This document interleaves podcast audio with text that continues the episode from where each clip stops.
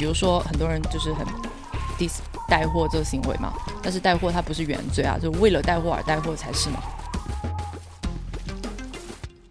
当下中国这种比较追求时效营销的一个环境吧，就是追求这种即时的转化，所以长尾效应这个东西其实有很多是挺难说服他们的。所以就是建议各位先打磨好自己的产品和品牌，再来谈营销了。就是这种你离得越远的东西，你可能两个东西凑在一起，会碰撞出一些奇怪的、有意思的 创意出来。你说的这些维度，好像都是我们的反面，就是我们通通都是达不到的。主要还是就是平台上面现在的内容多样性还没有体现出来，所以才会有形成这种刻板的印象。而且希望未来播客它有没有可能成为广告界的一个常规配置？Hello，大家好，我是 Dancy。Hello，大家好，我是 Sharon，欢迎收听我们的节目 Watch Outside 拆盒子。本期节目是我们关于播客广告的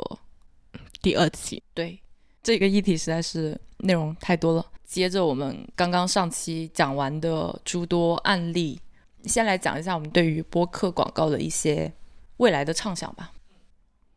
播客广告虽然我们刚刚讲了这样的一些案例，它也是在逐渐的上升当中，但是其实它还存在着很多的问题以及很多的难点嘛。那其中有一个比较明显的就是播客平台它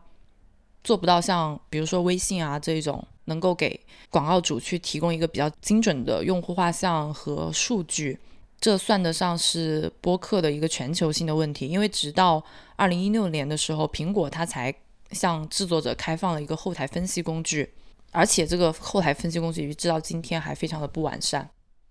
嗯，对，数据跟效果监测这一个难点的话，一直是播客广告无法回避的一个问题。那我觉得其实。播客广告的发展还很漫长，在我看来是必须要经历这么三个路径的。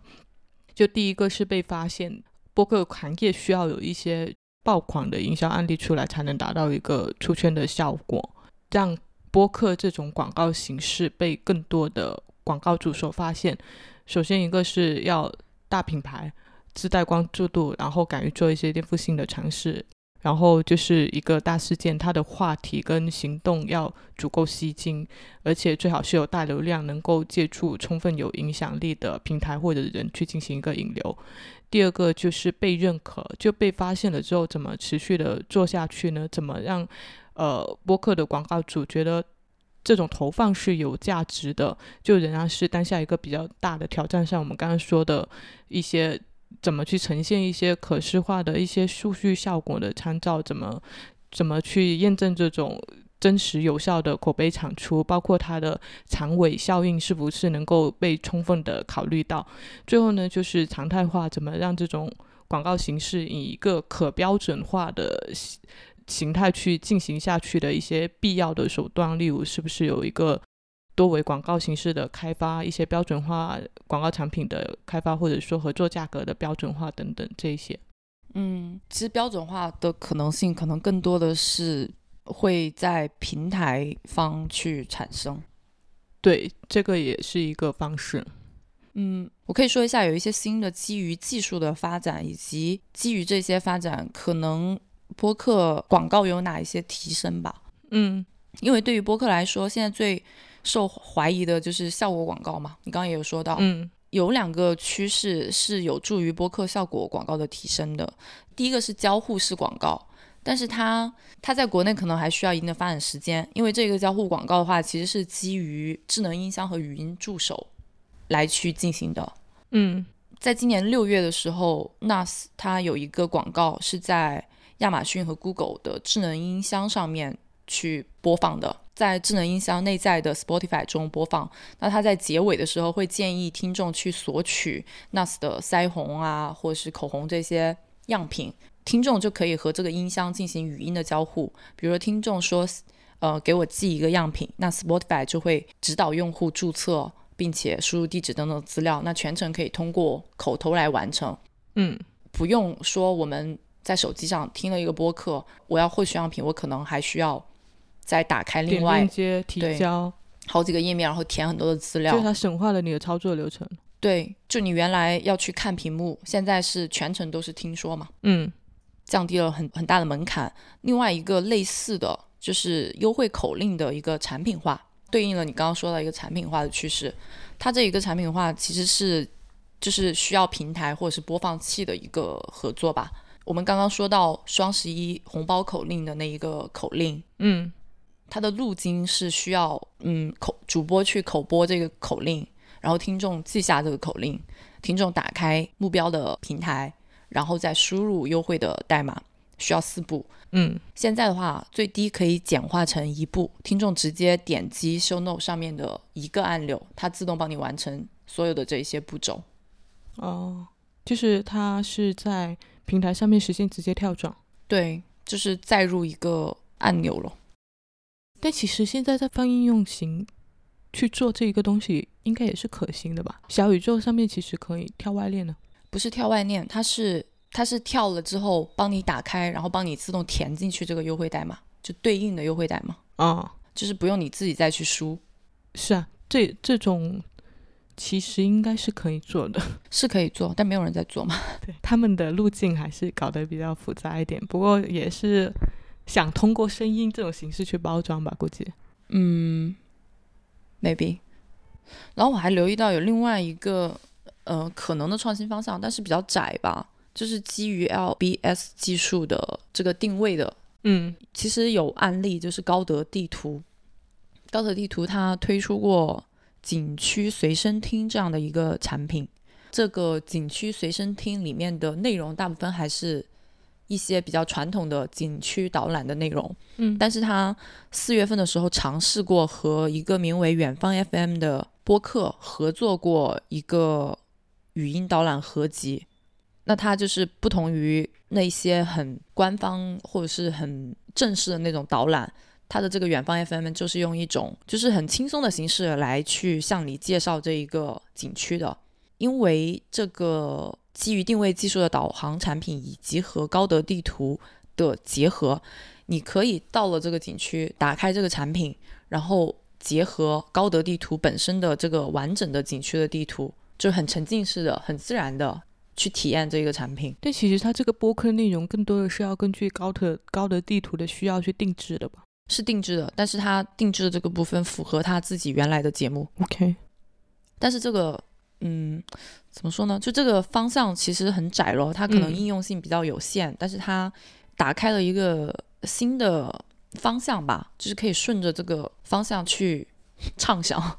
对你说到高德这一个，那其实我还蛮希望就是有更多品牌加入去做播客广告的，还蛮好奇这种不同行业的品牌、不同的产品形态，它能够跟播客碰撞出什么有趣的创意。嗯，而且希望未来播客它有没有可能成为广告界的一个常规配置？就比如说现在的当初的 vlog，现在的 vlog，当初的长图文，现在的长图文一样的存在。就是成为一种常态的广告形态。OK，那接下来我们主要讲播客的商业化部这一部分。那这一部分呢，其实我们先想先重点讲一个，就是从播客的立场去看广告。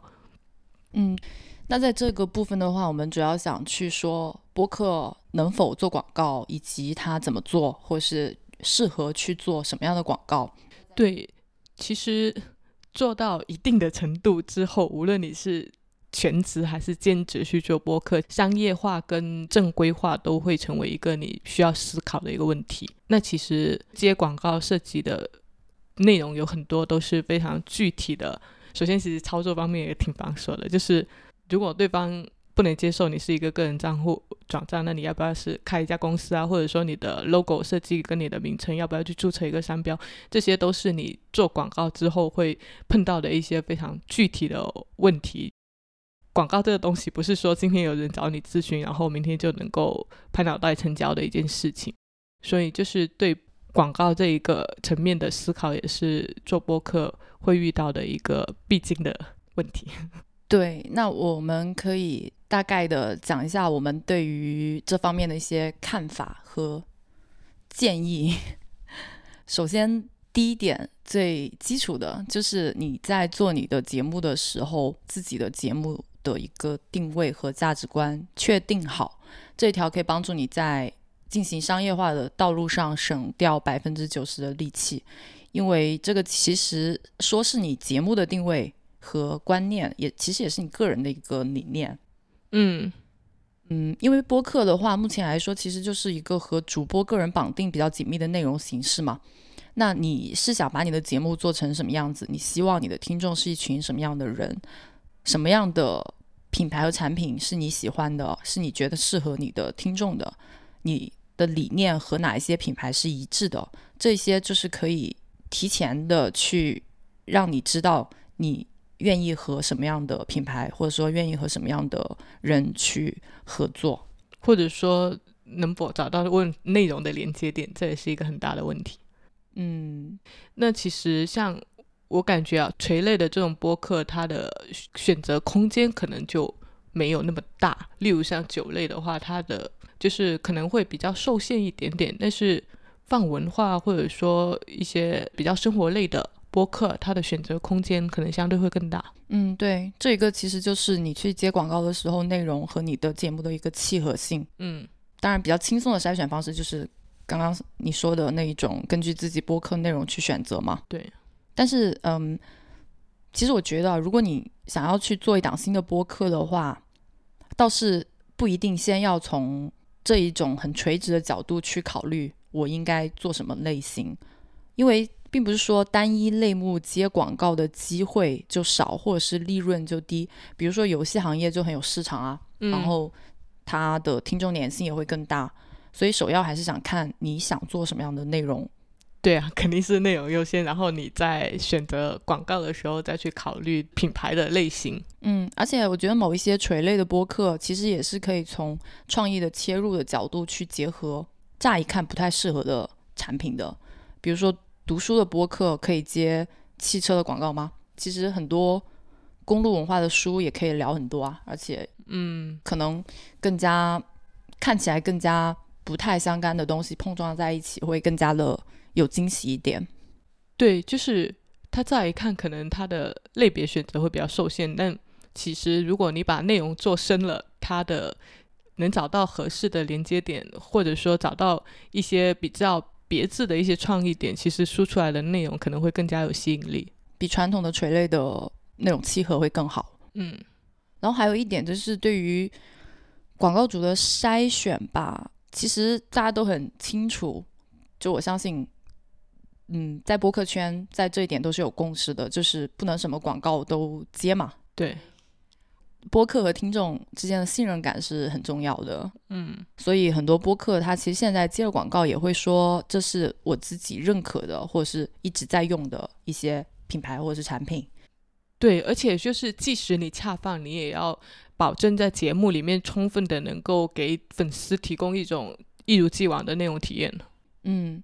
就不管你是嬉笑怒骂调侃也好，还是说专注传递观点也好，你那个核心的内容不能丢。听众也是可以去分辨出来的。就如果说你前后矛盾的话，也是挺明显的。对，当然也不是说你一定只能够接自己本身已经认识或者是一直在用的品牌。如果你通过这种对接的方式，知道一些不错的新品牌，并且有去做好功课，知道它是一个不错的品牌的话，我觉得也是很好的一个认识新的好品牌的一个渠道。嗯。然后就是有一点是在保证自己的自主性的基础上去理解广告主的需求，这个方面可能是有一点点为品牌说话了。嗯，但是我是觉得说现阶段愿意去做播客广告的品牌，我都 respect，因为他们要去说服公司拿出这笔预算，其实是不太容易的。特别是一些大品牌，他们每年的预算其实都是已经提前。定好的。如果说这一个负责人他本身对于播客是一无所知，你几乎是没什么可能去说服他的。嗯，呃，所以主播他是可以尝试去理解一下一些品牌方的立场，这样双方合作起来会更顺畅。比如说，对方如果有带货的需求，你可以接吗？综合去评估一下，我的播客现在只能做品宣，还是可以做带货？那如果说要带货，什么方式更好？也不必非常的抗拒品牌方的一些要求。就比如说，很多人就是很 dis 带货这个行为嘛，但是带货它不是原罪啊，就为了带货而带货才是嘛。嗯，然后就是在有条件的情况下，主播最好是可以专注于内容的制作，把商务交给别人。这个是最理想的情况。如果是这样子的话，以上刚刚提到这些考虑以及和品牌的沟通都会轻松很多。然后现在其实国内也有一些机构在帮助主播做这些事情。嗯，你不一定说非要去和这些机构合作，但是这个是一个行业去成熟化发展的一个现象。嗯，就类似出现 MCN 之类的机构去帮你承载这一部分商业化的职能。对，这样才可以让这一个呃流程更加规范化以及更加规模化吧。对，最后一点就是一个内容创新方向上的一些建议吧。因为其实，在接广告的形式上，真的没有什么限制嘛。我们刚刚已经提了很多个案例了，嗯，但是也是希望可以看到各个主播以及各个机构去充分发挥想象力，做出更加让我们。也不叫让我们 做出更加让大家惊喜的一些作品啊！对我也很想讲这个点，就是广告其实也是一种内容创作，也可以碰撞出很多有意思的事情。纽约客有一个专栏作家，也就是之前他写了那部《引爆趋势》还有《瞬间异类》那些书的一个作者，叫做格拉德维尔。他的播客叫做《修正历史》，主要是对一些商业或者科技上面一些重要的人物或者事件进行一个全新解读的。他在播客里面不仅是在内容上面做到创新，而且他在植入的广告里面也经常推陈出新的。就至少有三点是与众不同的。他在播客里面的。广告频次很多，而且时间还是挺长的，而且有很多都是他自己参与制作的一些软广。有一个例子就是他在播客里面是自己声优出演广告，然后自己为那些广告设计出一些比较亲民的情节的。例如他之前有以第三季的时候，第一集是有一个是关于。律师考试是否有效的一个议题里面，他是专门为就是美国的一家在线招聘公司去设计了一段广告，是用那种类似小剧场的形式，就讲了他的年轻助理很给力，然后为了录制这个节目跟他一起去参加了律师考试，但是这个助理。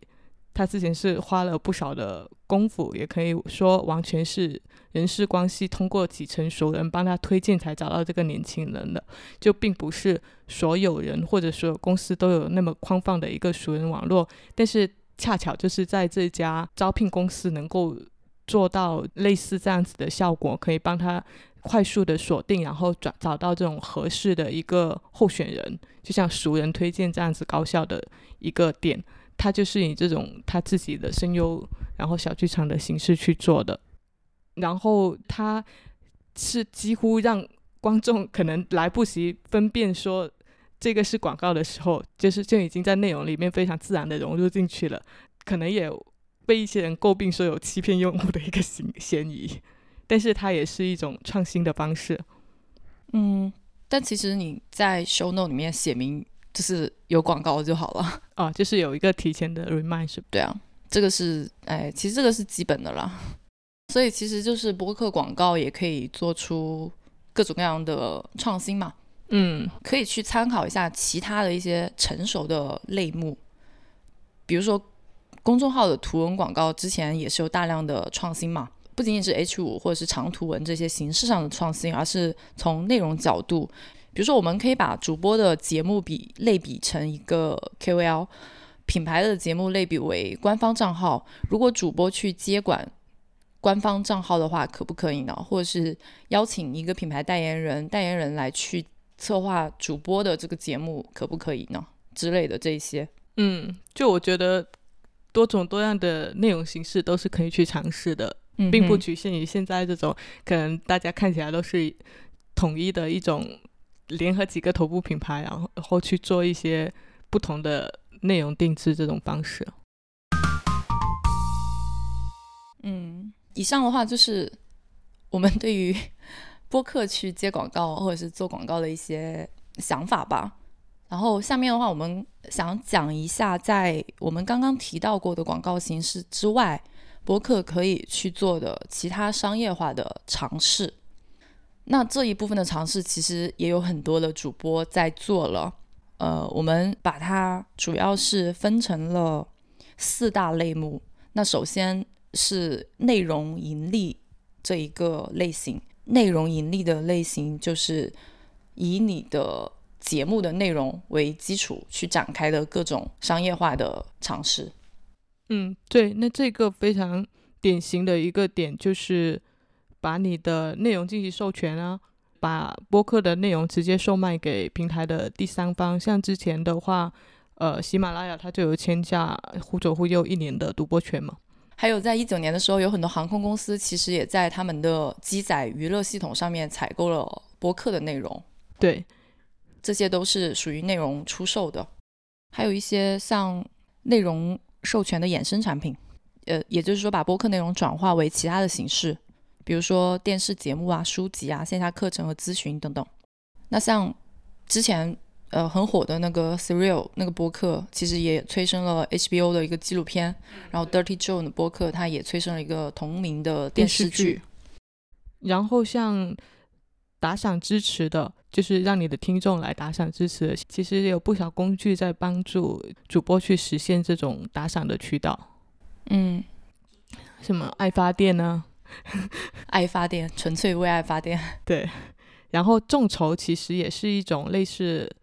打赏的方式吧。国外有一个播客平台，它据说是用这种就是众筹的方式来实现播客节目进行一个收益转化的，也是这种订阅播客的一个应用程序。但是它要求它的收听者是呃每个月支付五点九九美元的一个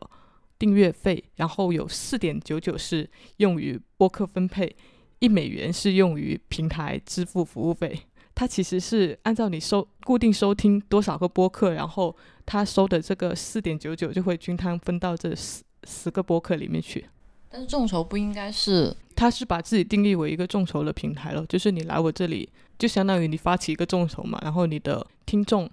平台上面的听众收听了你，就相当于给你捐助的感觉，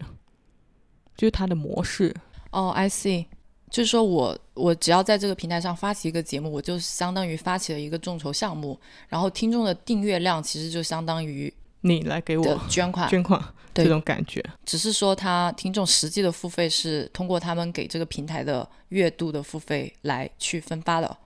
对，它分为两部分嘛，一部分给平台，一部分给播客。然后还有一种是，就是我们比较常见的付费订阅了。嗯，付了费之后才能听的播客内容，其实小宇宙现在也有出现这样子的一些节目了，生动活泼做了那个到海外去的第二季。但它是整季付费，其实也有一些是可以单集付费的。对，刚刚说的订阅还有另外一种，就是你通过免费的形式先去吸引一部分用户，然后你后续再通过订订阅的方式把这部分用户转为你自己的付费用户。以上的话是我们所定义的第一大类，通过内容去盈利的类型。那第二个就是周边盈利的类型。嗯，对，周边盈利的其实也是有挺多类别的，就是有 IP 定制啊，或者说跨界合作产品啊，或者说下游的一些产品。很多博客他们都推出过 T 恤啊、帽子啊这一些周边，然后日坛公园他们也推出过咖啡吧。这一个是属于一些常规的周边产品或者是特色定制的这些产品嘛。那还有一类的话，其实一些定制旅游活动，中文播客也有做过的一些主题旅游活动，其实也可以算是这一种。嗯，然后呃，还有一类呢，就是会员制。为什么把会员制单独拿出来讲？是因为会员制它其实可能涵盖了内容和周边，然后也有可能会有其他的权益。嗯，各个播客他们对于自己的付费会员享受的权益不一样。对，然后最后一类其实是把你当成一个机构吧，去给第三方制作播客节目，这个可能要你的你的 经验比较成熟经验比。较成熟了。像其实 JustPod 他们起起来，就是也是他们创始人之前做了好几个博客，然后慢慢的有经验了，他们才开始帮品牌什么的这一些定制博客。对 j a s p o 就是国内这一种商业化模式的一个代表啦。他们给纪元资本，然后宝马的 Mini、读客文化、中信出版社、领英都做过节目，只是说，呃，在目前来说，有制作播客的这个需求的品牌或者是公司并不是很多。然后对以上这一些所有的商业化途径的个人看法，一些些个人非常非常个人的看法，你你能接受的有什么？其实你作为一个听众来说，作为听众来说，我好像没什么不能接受的。付费订阅可能有一点点要看内容价值 是不是值得我去付费，其他的都觉得还 OK 吧。你有能力做这一个，我还挺支持的。我觉得我个人目前会接受的只有打赏和周边支持。为什么你的接受？嗯、不是我不能接受，也不是说我反对其他播客去做，只是说我就是一个纯粹的个人偏好。为什么呢？因为这两个的话，其实是算是一个支持类的付费啦。然后，如果是一些定制型的这种电商哦，其实还有一些播客他们有在做电商嘛，就是他们会上线一个一个店铺，然后嗯卖一些、或者是他们自己的周边，或者是他们代售的一些东西。电商的话，如果是正好有我自己需要的产品，我会优先考虑购买。然后，如果有些节目能够开发特别有意思的产品，我也会支持。我我单独说一些，比如说旅游这种东西，就是有一有一些节目他们会组织听众一起去做一些深度的主题定制旅游嘛。嗯，这种旅游其实我很感兴趣，但是我会有一点点担忧，就是它会不会变成一个死忠粉的那种小圈子的一个交流。那这种，那你这种担忧随时可能出现啊。就是如果你这个播客节目你长期组织线下活动，那就很容易形形成这种小圈子啊，也不未必是你要你去做一个旅游产品啊。对啊，就是我会觉得，就是我我不想混圈子了。那那就是你也不支持人家组织线下活动？不是啊，我是说我不会去参加，我不反对任何的形式，只是我个人不会去参加。然后会员制和付费节目这两点，我是我可能目前来说是不会支持的。像付费订阅节目这一个争议点本来就比较大嘛嗯，Spotify 它是在大力推进这个模式的，但是这个模式在目前来说，在国外反响一般般，然后在国内来说可能会比较矛盾，因为如果你是一个播客新听众，那你可能会比较容易接受这个模式，因为嗯知识付费已经就已经进行过一轮市场教育了。嗯但对于播客老听众来说，我们已经习惯了播客一开始就是免费的，而且会把狭义的播客和那个知识付费区别开来，所以会觉得有一点，抵触。嗯，有一点习这种习惯性的抵触。我是纯看内容价值。如果如果现在是，嗯，如果现在是戴锦华老师他开了一个播客，然后他他是付费订阅的，我会订阅。嗯，目前来说我是不会不会付费的，因为好的免费的内容我已经听不过来了。那授权呢？授权这个东西吧，在中文播客圈来说，目前还不太有可能。就因为你看国外的授权的节目，一般都是那种像广播剧啊之类的，嗯，它才有这个去做衍生内容的可能性。如果你本来就是一个聊天节目，你怎么那就是国内的现状的问题了。其实这个不是说我们不是说你 不想支持，而是现在没有这种足够优质的内容让你支持。所以还是呃看阶段发展吧。然后这是我们自己对拆盒子的想法。呃，这一部分我们是有对齐过意见的。没事，你可以先讲，我不同意我就反对你。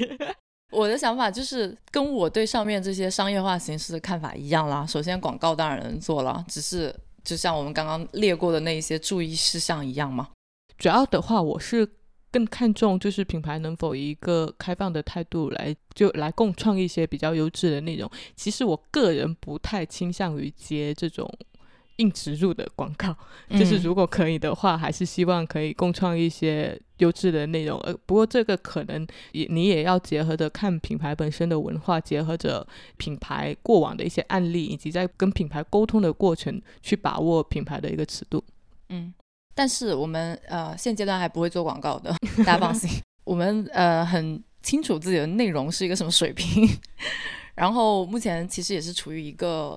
我我们之前也说过处于一个试验的阶段嘛，然后也是一个兼职去做的阶段，暂时还是可以继续支撑录播课这件事情的，暂时不恰饭。对，然后其他的一些形式的话，我们。的一些基本的观点就是不想做为了内容必须付费的形式，比如说会员专享的节目，主要是因为没觉得我们的内容值得听众一定要付费。嗯，就因为我们其实本身也不是一个特别专业精良的那种制作，然后也没有投入太多的一个。成本，而且投入的时间也是比较有限的吧。就如果你是真正的商业播客的话，你不仅要非常去照顾这种听感，而且要投入足够好的设备，要在剪辑上面去花更长的时间，在内容上面也要花费更多的时间，要充分的去考虑就是内容的价值。我觉得这样才有收费的基础。嗯，对。而且另外一点的话，是我是。可以希望我们的节目让更多的人去听到，然后是希望播客是可以越做越开放的，而不是越做越封闭的，而且是在还你还没有做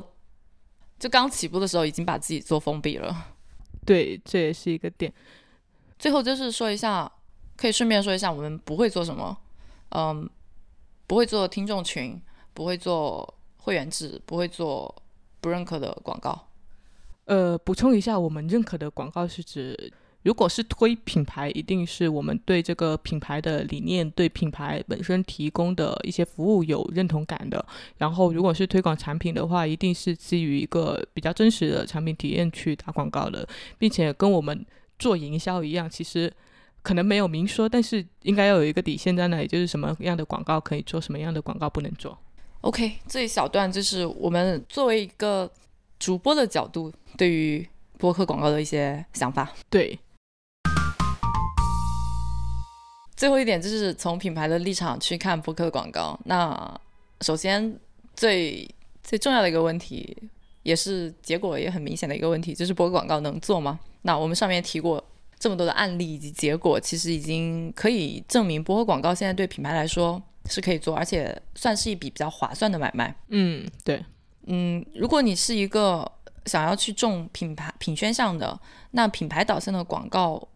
来说的话，播客它的一个本身的一个先锋的气质和独特性，其实可以为品牌形象加入不错的一些元素，而且长音频信息量丰富的内容，也可以强化听众对于品牌的一个理解和记忆。对于强品宣的广告主而言，所谓强品宣的广告主，就是一些所有行业的一些头部品牌，比如说可口可乐，因为他们是要保持在大众的面前高曝光的这一种品牌，对于他们来说，率先去占领这样子一个崛起中的渠道，也是呃很必要的。嗯，对。另外就是，如果你是一个注重转化效率的，那其实播客广告同样的，它的深度叙述是可以提高对于产品的一个吸引力的。对，它也适合产品种草。然后我们之前说过的各种越来越成熟的一些助于转化的一些技术，也为它做了一做好了一些铺垫。播客的长尾效应也是非常明显的。嗯，对，其实在这里想重点讲一下，就是播客的长尾效应，因为其实播客的广告优点大家其实讲的挺多了，就是高品质啊、高渗透度，然后高性价比，包括它现在可能还比较灵活，能够做一些精准触达，而且它的人群可能是比较高粘性，然后高接受度，而且高消费力的这种。但是就是长尾效应这一个，可能是播客目前比较独特的一个点，它主要表现在两个方面。第一个呢，就是如果不追热点，其实播客节目一般都不会过时。好的播客节目，它的听众是会翻回去听你之前的内容的。另外一个呢，就是跟在相关的一些需求场景，你可能会想起你之前在播客里面提及的一些产品或者广告这种。通过听觉来建立的联系，其实是留在你的潜意识里面的。这也是很多人觉得播客最具潜力，但是同时也比较难以解释的一个商业价值。嗯，因为它没有办法量化，而且就是在当下中国这种比较追求时效营销的一个环境吧，就是追求这种即时的转化，所以长尾效应这个东西其实有很多是挺难说服他们的。嗯。想补充一些另外的一些国外的数据，因为他们可能是中文播客未来的一个情况。那这里有几条数据可以简单的分享一下。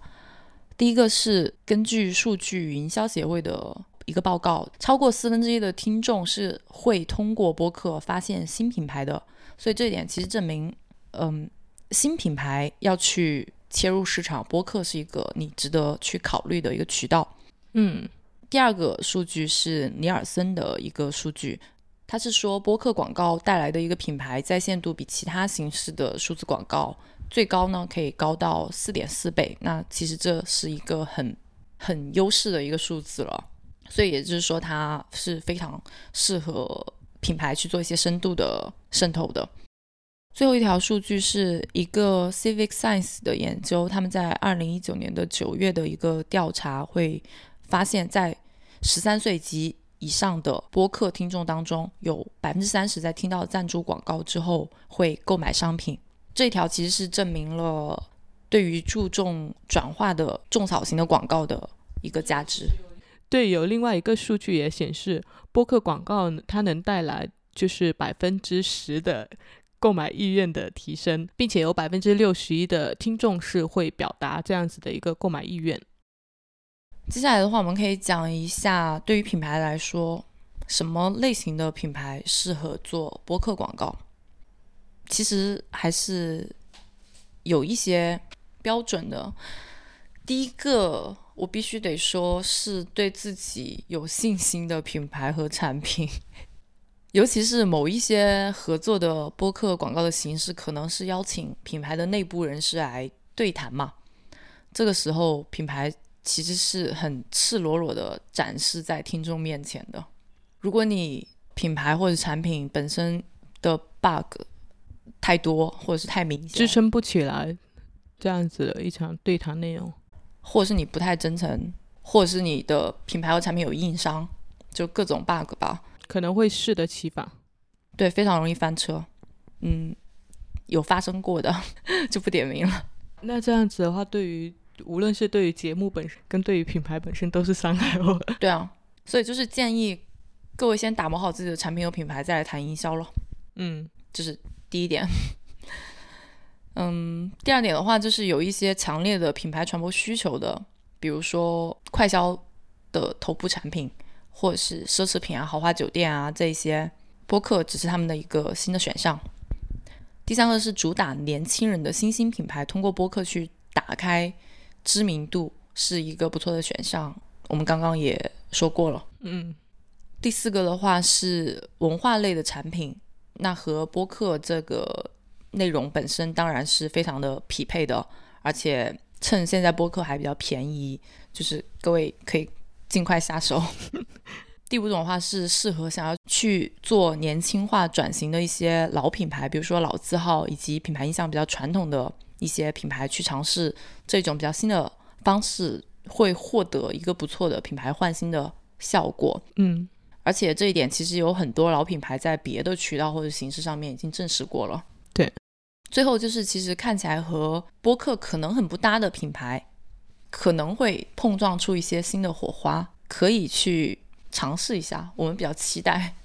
对，就是这种你离得越远的东西，你可能两个东西凑在一起会碰撞出一些奇怪的、有意思的 创意出来。嗯，大概就是这样。对，那如果你确认你是一个适合做播客广告的一个品牌的话，那具体可以怎么做呢？这里可以给到一些，呃，我总结的一些建议。首先是渠道方面的，你可能要选一下哪一类的播客适合你的广告，结合你的传播主题、内容，还有产品适用场景等等，都可以从这些维度去找，然后在。呃，这种类型的播客里面去找到相应的比较优质的播客。那选取播客的时候，其实也有一些就是参考的维度，例如主播的个人网络影响力啊，或者说呃播客节目的受众基础，它的订阅数有多少，还有就是播客节目的受众活跃程度有多高，这个可以从评论里面去找一些评论去做参考。你说的这些维度好像都是我们的反面，就是我们通通都是达不到的。嗯。你继续，你也可以补充一下。我，你把这个选播客的讲完了，我再补充。选播客的讲完了，呃，OK，我想补充一下，就是在这种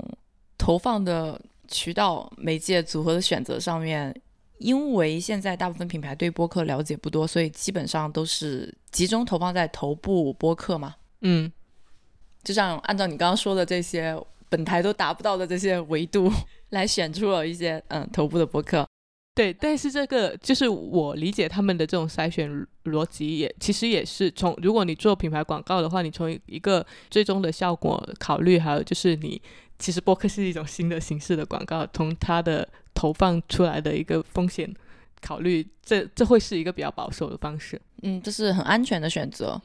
但是它也会有。一定的问题嘛，就是我们刚刚说到的新事项、新事项和沈一斐的那个案例，它就是听众的重合度问题，对，重合度还挺高的，所以其实不妨大胆的 试一试中小型博客。当然，这个我觉得需要就是你品牌本身市场部的人，还是说你找的代理公司，都要对播客这个市场有比较深入的了解，然后对于中小播客的一些。质量会有一个比较好的把控，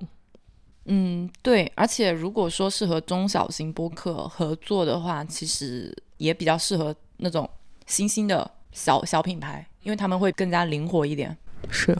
携手共进嘛，挺好的，欢迎来找我们合作，但我们现在还不会合作，OK，你继续。其实是内容层面的，因为就是在播客平台的话，听众的要求其实还蛮高的，然后节目制作的选题难度也是会相应来说比较高，而且就是也有一定的深度要求，所以需要一个更加。详尽的一个前期的策划，然后最好是跟有经验的团队去合作，或者说对接，或者说是项目的主导人对于整个播客市场有一定的了解，就是我们刚刚说的那个点。嗯，另外是传播层面，目前我们分析下来的话，就是传播的渠道其实还比还是比较局限在播客这样子的一个平台上面，如何更好的去联动更多的一个传播。渠道达到更广泛的一个传播效果，而不仅仅是局限于播客平台或者说音频平台这种的话，其实也是挺重要的。就是能让你的素材充分发挥的它的一个作用，能让你的内容充分带来一个好的效果，充分的去带动一些二次传播，然后在各大社媒平台上面去做一些动作，其实也是可以考虑的。最后呢，就是效果层面怎么去进 进行一个就是营销效果的监测。从除了从播放量上面去看，还有没有其他维度啊？例如像是针对这种长尾效应，可不可以有一些更加呃长期的一些渠道去进行一个监测？例如你的优惠券是不是不是不是一个短效的这种优惠券，而是能够有一些更加长期有效的一些优惠码？但公司做季度报告、月度报告，也就是这样做了。对，或者说你是不是导向的那个渠道是有一个专门的网页链接，是你公司平台上面一个长期有效的一个地方？嗯，最后其实想补充一下，现在虽然各大关于播客的报告都指出播客听众的典型画像是年轻高知人群嘛，嗯。但是他们的需求其实也不只是给自己听，给孩子的儿童教育领域也是很大的一个市场。就是播客，它说到底是一个音频内容嘛，那随着它的发展，内容的优质终将会显现出来。我们就是不用说它，就是不用把播客的受众局限在一个很小的范围里面去理解。对它，因为现在很多人说。就是它的精英化气质很浓重嘛，说都是年轻高知人群，我们并不排除它未来有可能会下沉。